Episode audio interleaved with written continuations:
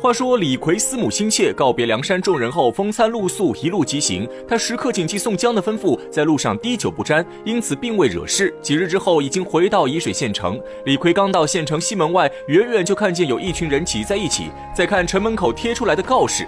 李逵虽然不识字，可他生性爱凑热闹，也挤过去看发生了何事。古代平民百姓大多不识字，因此官府贴出告示，一般都有识字的人给围观百姓读榜。李逵赶过去时，正好听到有人。在读告示上的内容，上面写的是江州劫法场一案事关重大，官府特地发下海捕文书，捉拿三名贼犯。第一名是主犯宋江，悬赏一万贯钱；第二名是主犯戴宗，悬赏五千贯钱；第三名是从犯李逵，悬赏三千贯钱。后面还写着三人的籍贯属地。李逵站在人群中一听，立刻怒火滔天，冲上去就要撕掉这破告示。眼看李逵身份就要暴露，关键时刻从后面窜出一人，拦腰死死抱住李逵，嘴里还喊了一声“张大哥”。李逵回头一看，认出来人正是朱贵。朱贵拉着李逵来到附近一家酒店，确认安全后，这才数落李逵太过莽撞，万一被人认出他的身份，免不了要身陷牢狱之灾。李逵自知理亏，不敢反驳，挨了朱贵一通训诫后，才询问朱贵为何在此。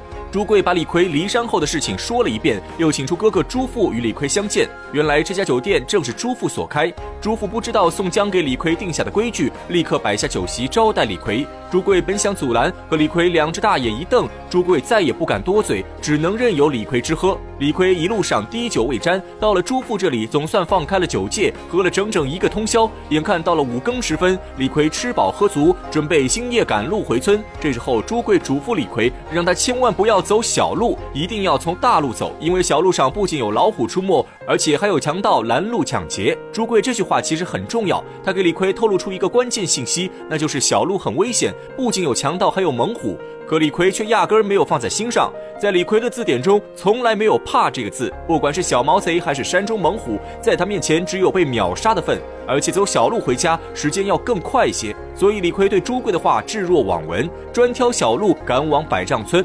也正是李逵这个鲁莽举动，才导致了后面悲剧的发生。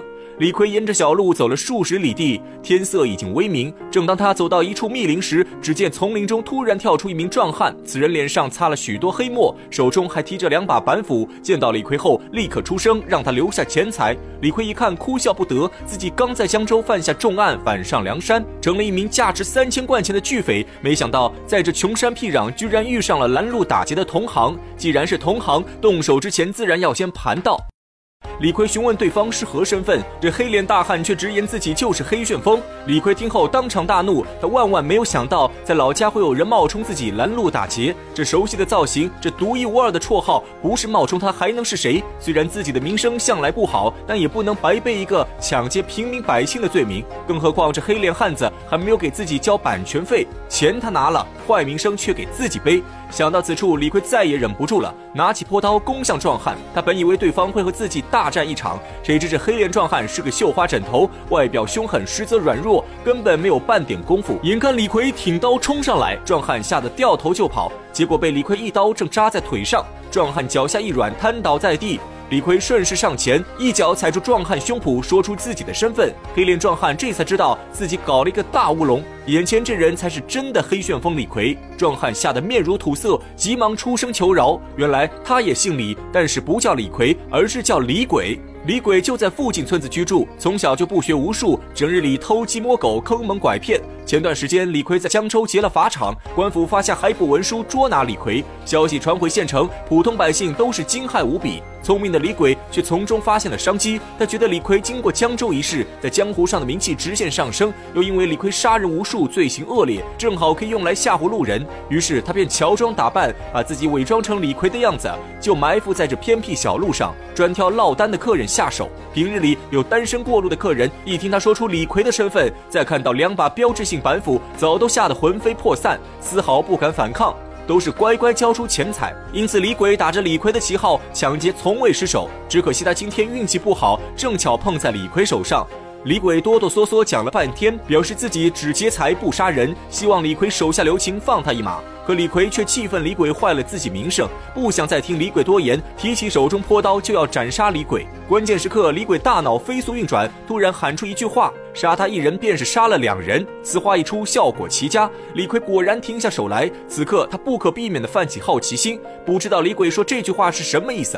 李鬼一看成功让李逵停手，立刻趁热打铁，哭诉着告诉李逵，自己本是个安分守己的好人，家中有一个九十岁的老母亲，因为没钱养母，这才假扮李逵拦路抢劫。如果李逵今天杀了他，那家中的老母无人看护，肯定会饿死家中。李逵一听，当场陷入犹豫。如果是其他理由，按照李逵的脾气，肯定会毫不留情斩杀对方。可李逵这次回家，就是为了尽孝道，想把老母亲接到梁山颐养天年。李鬼这一番话正触到了李逵心中最柔软的地方。同样都是孝子，李逵对李鬼起了一丝同情之心。他破天荒的没有再杀李鬼，不仅放他离开，而且还主动掏出十两白银交给李鬼，让他回家好好善待母亲。从这一举动也能看出，李逵真的不是一个杀人机器，他的内心也有一处温暖的地方。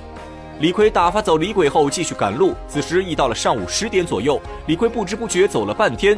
昨天晚上吃的酒肉早已消化干净，肚中又饿又渴。但此处是山间小路，目之所及全是乱石密林，没有一家酒店。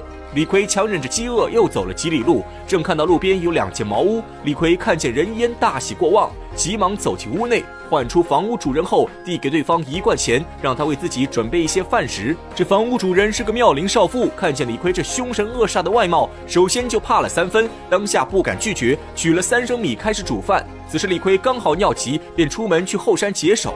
李逵方便完，正要回屋，突然看见有个壮汉一瘸一拐的来到屋前。李逵看着壮汉有些眼熟，便偷偷躲在屋后偷听。